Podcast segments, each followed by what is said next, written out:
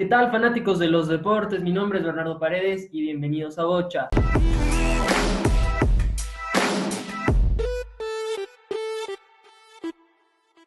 Hoy les traigo un nuevo episodio. Vamos a estrenar este podcast con mi gran amigo Giancarlos Valverde de Fútbol 10. ¿Cómo estás, crack? ¿Cómo estamos, gente? ¿Cómo estamos? Un saludo para ti, Bernardo, para Bocha Deportes y para todos tus, tus clientes, para toda la gente que te sigue. Muchas gracias por la invitación y por estar aquí. Muy contento de, ser parte de esto. Mira, hermano, yo primero quiero empezar este, este podcast felicitándote por tu trabajo. Sé que has llegado lejísimos en TikTok y nada más, aquí voy a dejar tus redes sociales abajo de tu nombre para que la gente te vaya a seguir, te vaya a apoyar. Sé que te ha visto una cuenta de Instagram hace poquito, entonces también para que la gente te vaya a apoyar allá. Vale, pues. Sí, hermano, como tú dices, es, en poco tiempo se ha subido bastante TikTok y ahora estamos en Instagram. Excelente. Bueno, entonces traje a Giancarlos porque vamos a hablar de un tema importantísimo. En el episodio de hoy nos vamos a, nos vamos a especificar solamente en el tema Leonel Messi y el Barcelona, ese romance Leonel Messi y Barcelona que ha estado eh, en la boca de todos últimamente, mi querido Giancarlos. Quiero empezar el tema, bueno, quiero empezar la conversación tocando que Messi se queda. ¿Tú te lo esperabas? ¿O tú sí sentías que había la posibilidad de que Messi se vaya del club? Mira, te cuento un poco. Yo tengo también una cuenta de Twitter personal y ya lo había dicho dos, tres, dos, tres días antes, que yo veía a Messi quedándose en el Barcelona y había dado los motivos, ya que ya se veía rumoreando que Barcelona sí o sí habían dos opciones, o los 70 millones de la cláusula o juicio. Esas eran las únicas dos opciones que tenía Messi. Y en caso de que, era muy difícil que salga. En caso de no quedarse, ¿qué equipo crees que hubiera estado dispuesto a pagar los 70 millones que acabas de mencionar y a pagar, ojo, el sueldo de Messi, que no es para nada barato? Como tú dices, eh, hay muchos equipos en Europa y en el mundo que podrían pagar eso. Eh, la compañía del City, City Football Club, es una de ellas. Se rumoreó bastante lo que era el Inter de Milán, pero un poco más complicado la llegada al Inter de Milán debido a su costo, como tú dices, de salario. Otro que se veía bastante fuerte era la Liga China. Ya sabemos que la Liga China, si se trata de dinero, no escatima gastos. Exacto. No escatima gastos.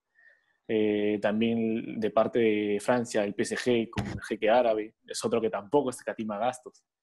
Un poco más complicado, pero yo lo veía llegando mucho más al City Football Club, más por el proyecto futbolístico que por el dinero.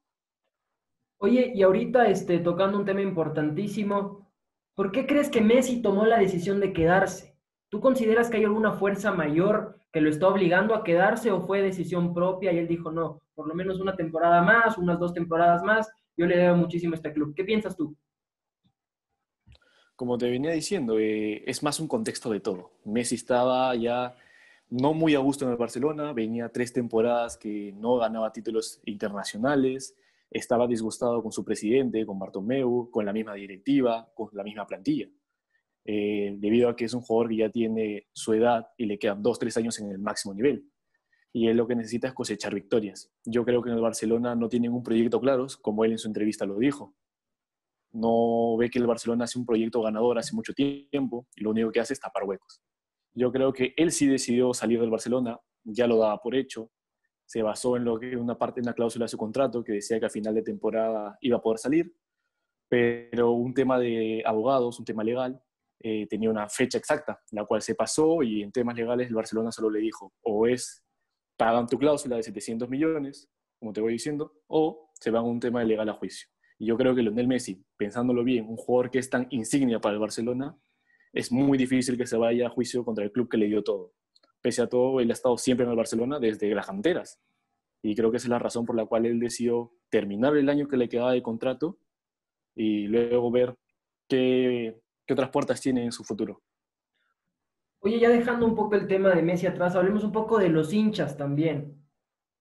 ¿Cómo crees que se van a tomar los hinchas cuando obviamente regrese el fútbol y podamos volver, los hinchas puedan volver al estadio y toda la cosa? ¿Cómo crees que va a ser el, el recibimiento a Messi? Porque, ojo, yo me acuerdo cuando yo soy hincha del Atlético de Madrid, cuando ya Antoine Griezmann sonaba para salir, claro. muchísimos hinchas del Atlético en el estadio, en el Wanda Metropolitano, era insultarle constantemente durante todo el partido. ¿Tú crees que va a ser el mismo recibimiento a Messi por parte de los hinchas culés? A ver, eh, yo considero que los hinchas en, este, esta época ha habido dos, dos posturas muy claras. La primera es de que los hinchas que estaban un poco enfadados con la decisión de Messi y todo lo que se rumoreaba de que se quería ir, pues todo el cariño que los hinchas le habían dado, eh, ya lo tomaban más como un, si te quieres ir, vete del Barcelona, nosotros eh, se quedan un poco con un sinsabor de boca después de haber dado todo ese amor. Y hay otro lado de los hinchas que son muy fanáticos y al juego de Messi, que sí o sí verlo en el campo de fútbol siempre va a ser un gusto para ellos. Yo creo que en sí todos los hinchas del Barcelona han querido que se quede, pero algunos van a estar un poco discontentos por cómo se ha dado todo esto. Igual, con el pasar de los tiempos, con verlo a Messi jugar en el campo, creo que por todo lo que ha hecho Messi no se merece ni pifias, ni insultos, ni nada de eso. Yo creo que el Barcelona y los hinchas lo van a entender. Y ojo que tanto Messi le debe mucho al, Barcelona como el Barcelona le debe mucho a Messi, ¿no? Creo que es una relación que se ha formado desde que Messi tiene tan solo 13 años. Imagínate que le dan la oportunidad de viajar desde Argentina a España para consolidarse como un futbolista profesional. Entonces, aquí viene la, la siguiente pregunta. ¿Salir del Barcelona hubiera sido un acto de malagradecimiento de parte de Messi después de todo lo que el Barcelona le ha dado? Mira, salir del Barcelona para Messi era más buscar nuevos retos, buscar un proyecto más ganador, pero lo tenía que hacer de la forma correcta. Y este no era el momento, creo que, indicado para que Messi salga. Que sea a fin de temporada, a fin de que cumpla su contrato y luego pueda despedirse de la mejor manera, como lo hicieron grandes como Iniesta, como Xavi, como el mismo Puyol, por la puerta grande. Exactamente, es lo, es lo que, bueno, a diferencia del Real Madrid, el Barcelona tiende a hacer unas buenas despedidas a sus jugadores, ¿no? Como lo fue con Iniesta, como lo fue con Xavi y salir de esta forma, yo creo que hubiera sido una decepción para Messi, porque después de todo lo que hizo para el club y salir básicamente peleado con el equipo hubiera sido triste, ¿no? Entonces yo creo que esta temporada va a ser como más una reconciliación y tal vez ya que los hinchas se puedan ir dando la idea de que probablemente sea el último año de Messi. Y aquí viene la siguiente pregunta. Tocando el tema de que probablemente es el último año de Messi, en tu opinión, ¿crees que es el último año que lo veremos como culé? ¿O crees que se quedará más tiempo, hasta incluso terminar la carrera ahí? Mira, yo te soy bien sincero, yo a Messi, después de lo que ha ocurrido esta temporada, yo creo que sí es la última temporada de Lionel Messi. Ojalá para los fans del club y para los amantes del fútbol no lo veamos vestir de otra camiseta, pero yo creo que sí, la opción de Messi de buscar nuevos retos, ya que el Barcelona, sea como sea, es un equipo histórico, pero no tiene un proyecto ganador. No se ven claros los fichajes, no se ve claro la idea de juego, un técnico que ha durado más de una temporada no se ve. Eh, está muy complicado para Messi y para el futuro de Barcelona. Así que yo lo veo buscando un proyecto ganador. Él quiere ganar Champions, ya lo dijo en su entrevista, quiere ir a por Champions y eso es lo que él va a buscar, un equipo que pueda ganarlo todo. Oye, y bueno, ahorita este, tocando un poquito el tema de la directiva, de la administración del Fútbol Club Barcelona. Ningún directivo se ha pronunciado desde el anuncio de Messi que se queda. Nadie, ni Bartomeu, ni el vicepresidente, nadie. ¿A qué crees que se deba esto? Eso es algo muy extraño, justo lo estás tocando, tienes toda la razón, no se ha pronunciado ninguno de los directivos. Yo creo que hay una, una sencilla razón. Debido a que la entrevista de Messi fue pública y habló sobre cómo se sentía y cómo está yendo la directiva del Barcelona, yo creo que los mismos directivos, eh, pensando un poco en la imagen del club, tenían que ya de una vez cerrar el tema en modo abierto, o sea, dejar de salir al aire, hacerlo un poco más interno, que los problemas sean en la misma casa. Por eso han preferido mejor conversar con Lionel Messi, con la, misma directiva, dentro del club, a puertas cerradas, y dejar de decir declaraciones al aire abierto. Porque si no te das cuenta, antes de su entrevista, no solo el Barcelona mismo te había tenido problemas, la misma liga con Lionel Messi estaban mandándose mensajes, todos creyendo que ya se iban a ir a un juicio y un tema legal, cosa que al final se frenó con la entrevista de Lionel Messi que fue pública. Exactamente, ¿no? Oye, y ahorita tocando un poco el tema de la directiva, no me puedo ir sin preguntarte. Todos sabemos que, la culpa siempre se la van a echar a la directiva, pero vamos a decir, el malvado de la película se llama Josep María Bartomeu, y las cosas como son. Todo el Barcelona quiere que Josep María Bartomeu abandone el club, dimita el Barcelona. Pero es la culpa total de él. ¿Tú crees que, que, todos los errores y todas las cosas malas que le están pasando al Barcelona solamente es porque Josep María Bartomeu está haciendo mal su trabajo? ¿O crees que no solo es Bartomeu, sino en general el club?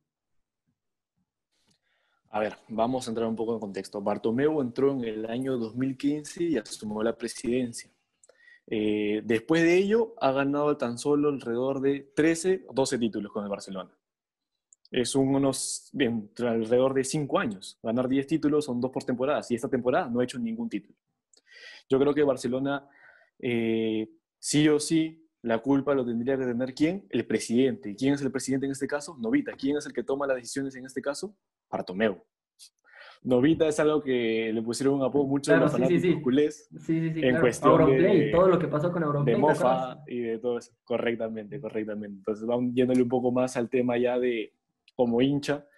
eh, es complicado ver las decisiones que toma, desde los fichajes, desde la elección de los mismos técnicos, de no respaldar. Si tiene una idea, aunque sea que la respalde, el jugador a jugadores que trae o a técnicos que trae. No ha dado el respaldo al último técnico que estuvo, Quique Setién. Lo echó, sencillamente lo echó, no le dio el respaldo, ni a ninguno de esos técnicos. Ojalá lo haga con coma que esperemos que tenga un buen futuro con este técnico. Igual, eh, los fichajes que trae, o las mismas ventas. Hablamos de Arthur, la traída de Pjanic por Arthur. Eso es un, un jugador joven con tanto talento que sentía el amor propio por el Barcelona. Irse de esa manera, vender a Rakitic por 1,5 millones y 9 en variables, después de haber sido hace dos años una oferta de casi 80 millones de euros, un poco complicado las decisiones que toma Bartomeu y creo que sería lo mejor para el Barcelona que una vez entre alguien con diferentes ideas, con un motivo diferente, a revolucionar un poco lo que es el club. Oye, ¿y sabes qué se ha perdido muchísimo este, desde la llegada de Bartomeu como presidente al club? A ver, vamos a recordar una cosa. El Barcelona es un equipo que se ha enfocado muchísimo en la cantera. Han apostado muchísimo por sus canteranos. Si no, nada más te digo los siguientes nombres. Piqué, Puyol, el mismo Messi, Xavi, Iniesta, Víctor Valdés, pocos de los nombres que han salido de la cantera del Barcelona. Actualmente, en el 2020, la cantera del Barcelona no está ni cerca de ser las mejores del mundo. Y todo esto se debe porque la directiva no apuesta por los jugadores jóvenes. ¿Qué pasó con Carles Aleñá? Con el mismo Rafinha, que bueno, ya no era tan joven, pero un canterano que tenía gran futuro, nunca se le dio la fe que, se le- que él, que él quería y que él necesitaba para seguir jugando bien. El mismo Cucurella, tanto canterano del Barcelona que no recibió apoyo. Yo creo que ahí está el error, ¿no? Preferir gastar 120 millones en jugadores como Coutinho, como Griezmann, como el mismo Dembélé, que está en el hospital más que en, la cancha. Entonces yo creo que ahí está el, el, el error, ¿no? Gastar tanto dinero de manera equivocada teniendo una buena base de jugadores jóvenes. ¿Qué piensas de esto? Mira, te pongo un caso más claro, el jugador talentoso que viene desde las, de las inferiores, el jugador Xavi Simons, que es- decía que iba a subir a primera con el mismo Barcelona, que estaba protegido por ellos, al final terminó yéndose al Paris Saint-Germain, que ya debutó con el Paris Saint-Germain, un jugador con mucho talento. Igual el Barcelona lleva haciendo las cosas desde la B de la peor manera. Jugadores muy jóvenes con mucho talento, no les están poniendo las cláusulas necesarias, se están saliendo por la puerta atrás. Como también están llegando jugadores como Gustavo Maía, brasileño de 17 años, que es un gran prospecto para el Barcelona, que bueno, esperemos que lo puedan proteger y retener en el Barcelona. Actualmente te podría decir que Ansu Fati, Ricky Puig, Máximo, canteranos y Araujo, que están jugando bien y que tienen un buen futuro. Araujo, Ricky Puig, sí. Pero vamos, o sea, se están olvidando de que tienen una buena cantera y que tienen buen nivel, este, en, como mencionas, en el Barça B, en cadete, en todas las inferiores, y no apuestan por los jóvenes. Oye, dejemos un poco este tema atrás y pasemos a hablar de los, bueno, de las salidas y de las posibles salidas del club del Barcelona. Este, empecemos hablando por las posibles salidas. Correcto. Dos jugadores muy importantes en los últimos años para el Barcelona, como es el caso de Arturo Vidal y del mismo Luis Suárez, básicamente están a punto de irse a la Serie A. El uno a la Juventus, el otro al Inter de Milán. ¿Qué piensas tú de esta salida este, de Arturo Vidal y de Luis Suárez del Barcelona? Mira, yo te lo pongo eh, un poco más en contexto. Eh, Arturo Vidal es un jugador que, como los dos, ya son jugadores con más de 30 años. Arturo Vidal, eh, yo no, ya no le veo un puesto sencillamente en el Barcelona, a pesar de que es un jugador fantástico, que entrega todo en la cancha, que siempre mete, que juega muy bien. Pero yo sí lo veo saliendo del Barcelona y creo que eso sí sería una buena opción para el Barcelona. La cuestión de Luis Suárez es algo más diferente. Es un goleador histórico en el Barcelona. Estamos hablando de alguien que está entre los tres goleadores más grandes que tiene el club que sencillamente lo ha entregado durante esos últimos cuatro años todo al Barcelona. Entonces, que se vaya por la puerta de atrás, tan solo con una llamada del técnico y que el Barcelona lo mismo lo eche, no creo que sea la salida conveniente para Luis Suárez. Eh, y para Barcelona, más que nada. Luis Suárez, igual, en cualquier club el jugador va a rendir, ha tenido una mala temporada, pero eso es también por el contexto mundial que todo el mundo está viviendo del coronavirus, que ha estado un buen tiempo de parón y por eso se le ha visto en varios partidos físicamente fatal. Pero durante una temporada regular, como es mayormente, yo creo que va a ser, como siempre, un 9 goleador, un 9 con instinto. Exactamente, totalmente de acuerdo contigo en ese aspecto. Oye, mi querido Janka, ahora un jugador que ya se oficializó su salida es Iván Rakitic, un jugador que también le ha dado muchísimas alegrías al club, que incluso es campeón de Champions en ese 2015, ese gran equipo, jugó el triplete Luis Enrique, este, y se regresa al club que le, vio, que le dio la vida, al, Sevilla. Eh, yo en lo personal estoy feliz de que Rakitic haya ido al Sevilla porque al fin y al cabo es el equipo en el que creció, ¿no? Ganó algunos títulos, también se consolidó como jugador este, reconocido después pasa al Barcelona y regresa al Sevilla. Pero dejemos el tema del Sevilla y hablemos del Barcelona. Cometieron un error al venderlo tan barato y yo creo que tú ya mencionaste esto previamente, ahorita que estábamos conversando. Dijiste que sí cometieron un error porque hace dos temporadas costaba cuánto, 80 millones de euros y ahora básicamente se va prácticamente regalado. Entonces, ¿qué me puedes decir de esto tú? Yo creo que el Barcelona está pagando por sus platos rotos. El jugador se devaluó demasiado. Y el Barcelona mismo se encargó de eso, debido a que hicieron el tema tan eh, controversial con los mismos medios, diciendo que se iban a descartar jugadores, que era el momento de cambiar todos. Por eso los mismos clubes ya no ofrecen lo que deberían ofrecer por estos jugadores. Porque dime, un jugador de esa talla internacional como Rakitic, ¿lo ves costando 1,5 millones de precio neto y variables? No. Pues no. Y eso es el, eso, esa culpa lo tiene la misma directiva. Hay problemas y hay clubes que cuando quieren cerrar un fichaje, esperan a que llegue un jugador para recién vender a otro no lo hacen a la par, no lo hacen público. Exactamente. Oye, ahora quiero tocar un tema que va a sonar un poquito polémico, tal vez a los hinchas del Barcelona no les va a gustar este, escuchar mucho esto, pero hay que decir las cosas. Llega Ronald Koeman, nuevo entrenador, el estratega holandés, este, de muchísima categoría, no solo como entrenador, sino también como jugador para el Barcelona. Fue, una figura, uno de los defensores con más goles en la historia del fútbol. Llega al Barcelona, pero dudoso. Muchos dicen que le va a ir bien, muchos dicen que es un entrenador con muchísima estrategia, que le va a ir bien, pero yo te quiero recordar una cosa. Coman ya estuvo en la Liga Española dirigiendo al Valencia y fracasó. Coman fue al Benfica, a la Liga Portuguesa, y también fracasó. Coman estuvo en el Southampton y en el Everton en la Premier y también fracasó. Solamente ha triunfado en la Liga de Holanda, con el Ajax, el Feyenoord, el Vitesse, si no me equivoco, y algún otro equipo más que estuvo dirigiendo en la Liga de Holanda y ahorita con la selección que no estuvo mucho tiempo. Correcto. Sin embargo, es un buen entrenador, pero que ha fracasado afuera de su país. ¿Qué piensas tú de la llegada de Koeman? Es muy correcto. Es un entrenador que ya ha estado durante mucho tiempo en varios clubes. Ha estado en la Premier League en el Everton, en el Southampton, ha estado en el Feyenoord, como tú dices, en Holanda, donde ha tenido mayormente buenos, buenos frutos ha sido en Holanda, en su propio país. Eh, eso es lo que le llevó también a la selección. Pero como dices, en el Valencia y en el Benfica tuvo ese pasado oscuro. Eh, yo lo veo más yo lo veo que va a triunfar en Barcelona. ¿Sabes por qué motivo? Porque es un jugador del mismo, del mismo club y debido a que va a inspirar un poco más de respeto y disciplina para los jugadores. Y eso creo que es fundamental. No se ve hace mucho tiempo un, técnico que inspire disciplina y respeto a los mismos jugadores.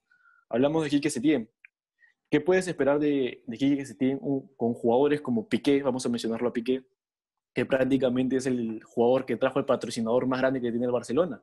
Amigo o muy amigo del patrocinador que más invierte en el Barcelona. ¿Qué le puedes decir? ¿Lo puedes poner en el banquillo o a Lionel Messi? ¿Tendrás esa actitud para poderlo poner en el banquillo si no es necesario? Necesitas un entrenador que tenga esa disciplina, que pueda tener eh, su valor, que sea respaldado por la misma directiva. Y esperemos que Kuman sea respaldado por la directiva en este caso. Oye, sí, esa sería una buena noticia, ¿no? Como bien lo mencionas, el Barcelona ahorita necesita un entrenador con categoría, con disciplina, como bien lo dices. Es un equipo que está muy desunido en muchos aspectos. Eh, muchos jugadores lo han dicho, lo han dicho públicamente, que es un equipo que está muy desunido, que ya no es la familia que solía ser antes. Yo creo que además de disciplina necesitan a alguien que les traiga esta unión y Coman podría ser la, respuesta. Este, también, vamos, como lo mencionas, es un entrenador que conoce el Barcelona, que ya jugó, que triunfó en el Barcelona como jugador Y por lo general los jugadores que se convierten técnicos, que fueron leyendas en sus clubes, lo terminan haciendo muy bien. Si no te pongo el caso del mismo Cholo Simeone, Pep Guardiola, Zinedine Zidane, muy cierto. Mikel Arteta en el Arsenal, el mismo Frank Lampard en el Chelsea. Entonces yo creo que influye mucho. Ahorita Andrea Pirlo en la Juventus, que esperemos que le vaya muy bien. Entonces yo creo que influye muchísimo, sería la palabra, este, un entrenador con experiencia y que conozca bien el club.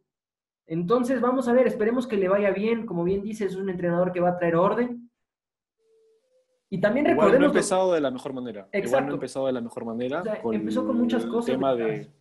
Sí, eso es muy cierto. No ha empezado de la mejor manera, con la despedida de Suárez por teléfono público, y ya de una vez nombrando jugadores que van a ser sus estrellas como Griezmann. Yo creo que Coman debería entrar un poco más en concentrarse en las ideas de juego y luego empezar a formar su equipo.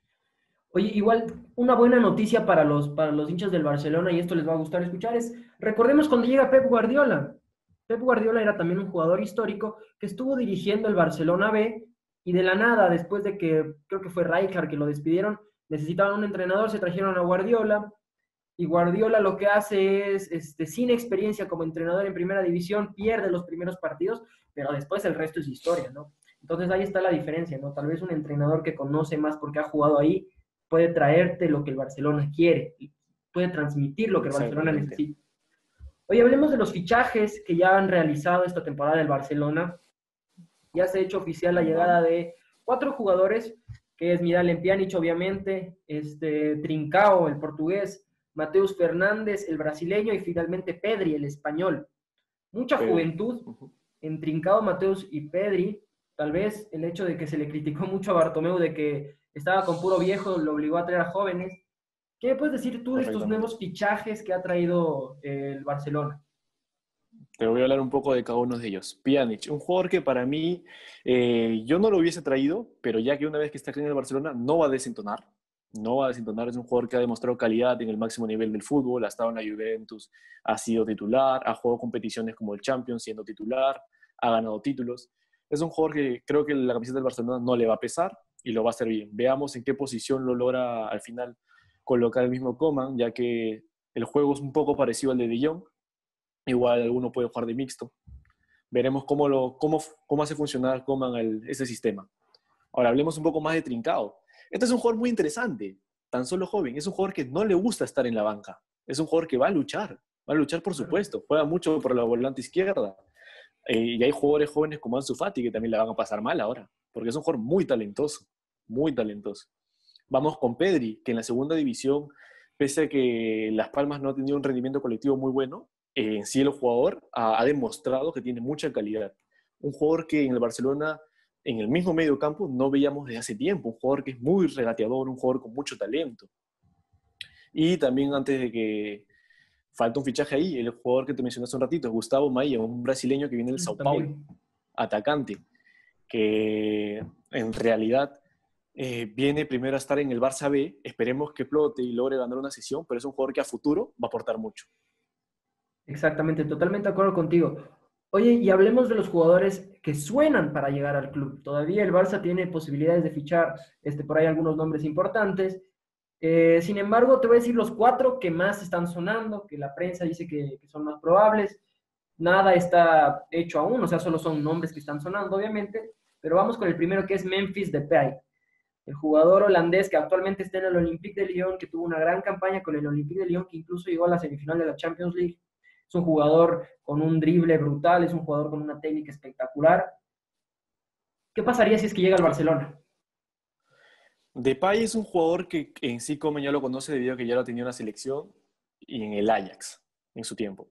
Hablamos de un jugador que en el Olympique de Lyon ha logrado consolidarse, ha logrado ganar esa experiencia, esa madurez un jugador muy interesante, un jugador que puede jugar de nueve, en las bandas, detrás del punta, pero como mismo su entrenador de Lyon lo ha dicho, y hace un poco estuve leyendo un poco de él, Depay no, no es lo conveniente que llegue al Barcelona para el jugador, debido a todo lo que está pasando el Barcelona. Así que lo veo muy complicado la llegada del Depay. Depay mismo no, bueno, como jugador, ¿quién no quisiera jugar por el Barcelona?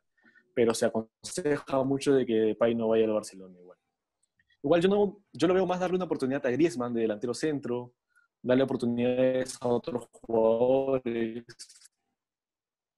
Y o la misma llegada de Lautaro Martínez, es un jugador que para mí sería mucho más interesante su llegada. También estaría la, incorporación de Wijnaldum, también si no me equivoco se está rumoreando bastante sobre Wijnaldum, que es un jugador que en el mediocampo, que es un jugador en el mediocampo podría aportar algo diferente al Barcelona, algo muy diferente, pero también suena un ex, un. Estamos hablando de quién? De Thiago del Bayern de Múnich. También. Thiago Bayern de Múnich, que lo dejaron salir hace unos cuantos años a un jugador de tanto talento que míralo ahora en el Bayern de Múnich. Importante en la plantilla, muy importante. Y si me vas a elegir en este momento entre Wijnaldum y Thiago, si, si esta temporada el Barcelona quiere, aunque sea, demostrarlo, Thiago va a ser un jugador que le caería de maravillas al Barcelona. El, el nivel de juego de Thiago, del toque, del juego simple, que está en la parte defensiva, es muy ordenado, sería impresionante su llegada a Barcelona. Está complicado, sí, pero sería impresionante. Imagínate tener a, al, Thiago, que ya fue, como lo mencionas, un canterano que le dio muchísimas alegrías al club y que en el Bayern de Múnich demostró que el Barça cometió un gravísimo error al dejarlo ir, que ojo que es Pep Guardiola el que pide que, que, lo lleven allá porque Pep sabía la categoría de este jugador, entonces por eso sería interesante ver a Thiago. Dijiste algunos de los nombres, este, mencionaste a Winaldo, que también sería interesante, eh, ya hablamos de Depay, Lautaro Martínez igual, que sería una contratación brutal, tal vez sería la mejor contratación, en mi opinión, de este mercado de fichajes.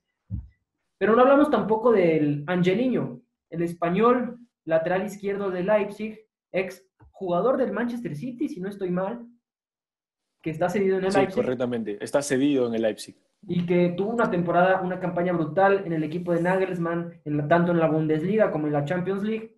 Interesante ver a Angelino en el Barça.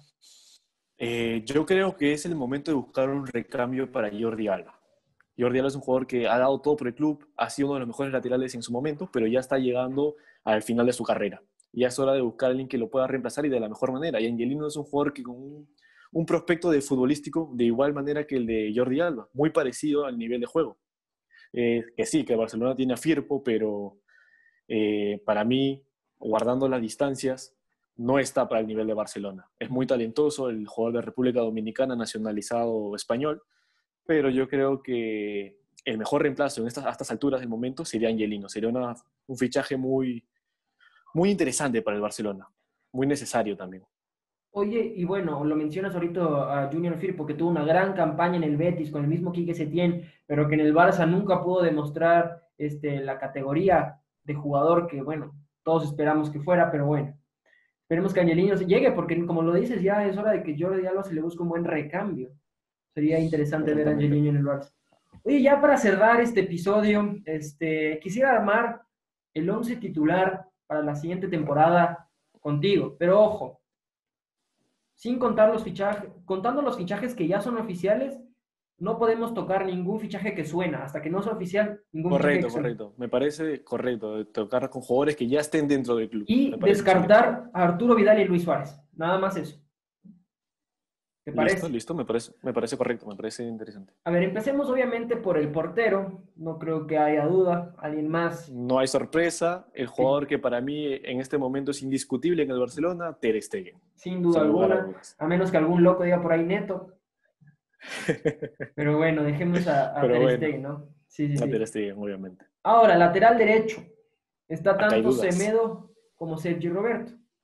Acá hay bastantes dudas ambos que, son buenos, que han demostrado buen nivel. Pero tú, si fueras Coman, ¿cuál sería tu titular? Mira, yo te soy muy sincero. Eh, Semedo es un jugador que ha sido muy irregular en la temporada, que ha tenido muy buenas presentaciones, como ha tenido errores fatales. Igual yo le daría una oportunidad más esta temporada. Es un jugador que todavía es joven, que tiene unos 5 o 6 años más, y que le daría la oportunidad de consolidarse un poco por el lado derecho del Barcelona, y lo pondría a él, a Semedo esta temporada. Interesante, ¿ah? Banquear a Sergi. Banquear a Sergi, que es un jugador que y ya hasta es capitán, uno de los capitanes del Barcelona. Pero también se rumorea su salida, eso sí muy cierto. Y veamos qué pasa con Sergi. A mí me gustaría verlo en el Atlético de Madrid, creo que encajaría perfecto. ¿En tu Atlético de Madrid? Sí, ahí encajaría. Me gustaría verlo ahí. Sí, sí, sí. Bueno, sería interesante, sería muy interesante verlo en Atlético. Imagínate, ¿no? Pasemos a los defensas centrales. No sé si tienes alguna duda de que los dos serían Piqué Lenglet. ¿Añadirías alguno? ¿Quitarías alguno? ¿Cómo lo pusieras? No, me, quedo con los dos jugadores. Me quedo con los dos jugadores. Al momento no se, ha, hecho oficial ningún otro fichaje, pero por el momento creo que son los dos mejores defensas que están aptos para estar en Barcelona. Pese al partido con el Bayern Múnich, pese a algunas actuaciones malas, son los jugadores que el Barcelona actualmente tiene y con una temporada regular van a estar de la mejor manera. Igual Piqué un poco ya con una edad más avanzada, pero el inglés igual tiene unos cuantos años más para el Barcelona. Exactamente. ¿Y lateral izquierdo? ¿Quién sería tu lateral izquierdo? Esta temporada sigue continuando Jordi Alba. Jordi Alba sencillamente. Bueno, en la defensa y en el portero no cambiamos nada, es el mismo equipo titular, podríamos decirlo así, que usó Quique Setién, que usó el Barça durante toda la temporada. Pero ahora pasemos a un lugar donde sí van a haber algunos cambios. Estoy hablando del mediocampo. Obviamente vamos a jugar un 4-3-3. El Barcelona ha jugado 4-3-3 últimamente. El Barcelona, haga un cambio, pero dejemos así un contención y dos volantes arriba de él. ¿Quién es tu contención titular? Mira, yo te lo pongo sencillamente. Coman ha sido entrenador del Ajax, ha sido entrenador de Holanda. Es un ya conoce a un jugador específicamente en esa posición y sabe cómo potenciarlo. Y estamos hablando de De Jong, un jugador que en esa posición, con Coman, va a ser de la mejor manera. Se va a potenciar, va a estar un poco más libre y es una posición que, que De Jong mismo se va a sentir más cómodo. Y lo colocaría en esa posición. Excelente. O sea, banquear a Busquets. Banquear a Busquets. Busquets igual hay partidos en la liga que va a ser importante, hay partidos que se le puede meter, pero yo creo que a estas alturas De Jong ya es momento de que tenga muchos más minutos. De acuerdo contigo. Ahora los volantes, arriba de De Jong, jugadores creativos que tengan gol, que tengan garra. ¿Quiénes son tus titulares? Mira, yo... Hay muchos jóvenes como es Ricky Puch, se regresa Leñá, eh, pero sencillamente yo intentaría buscar la manera de que Pjanic consiguiera un puesto, porque si Pjanic ha llegado al Barcelona, tendrá que jugar. Yo creo que conformar en el medio campo un poco más de mixto y esta vez dejar un poco más la labor defensiva, sino un poco más de creación, va a ser interesante para Pjanic. Y a un jugador que le hemos visto jugar mucho por la banda izquierda, detrás del punta, y que el Barcelona este año lo prestó al Bayern de Múnich, pero ya está de regreso. Estamos hablando del mismo Philip Coutinho, correctamente, que en principio se lo trajo para ser el sucesor de Iniesta. No se acopló la primera temporada que estuvo acá, pero creo que el Bayern de Múnich ha logrado potenciarlo. Y veamos que en este año, esta temporada, logre consolidarse en ese puesto y sea lo esperado, porque es un jugador con mucho talento. Oye, qué interesante lo que mencionas, Felipe Coutinho, en mi opinión, de los mejores mediocampistas que ha habido, que el Barcelona no lo supo aprovechar. Sin embargo, es la oportunidad para que Coutinho se reivindique y demuestre que sí tiene la categoría para jugar en el Fútbol Club Barcelona.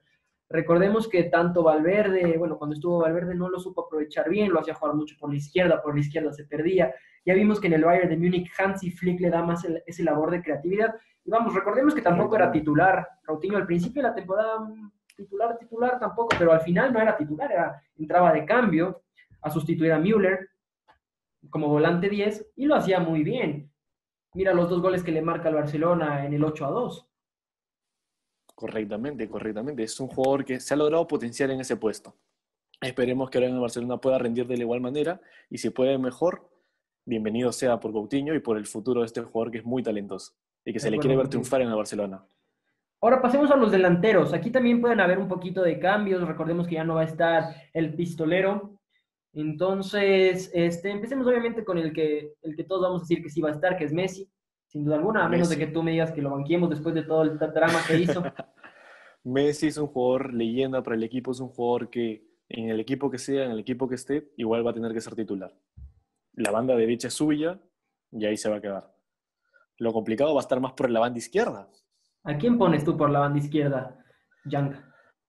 Veamos que Ansu Fati ha hecho una muy grande temporada, una muy buena temporada, pero yo te colocaría un jugador que cuando está cuando no está en el hospital, cuando no está lesionado, ha, ha demostrado que tiene la habilidad y que tiene mucho talento y que esperemos que este año tenga un año que no sufra de ninguna lesión, que sea un año regular para él. Hablamos de Usmane Dembélé. Esperemos que este año no, no, pase en el hospital, que pase en la cancha. que pase en la cancha, ya, ya se lo necesita. Ya es momento. Sí, sí, sí. Y finalmente el delantero centro, este, supongo que vas a decir Grisman o vas a banquear a Grisman, ¿cómo va a ser?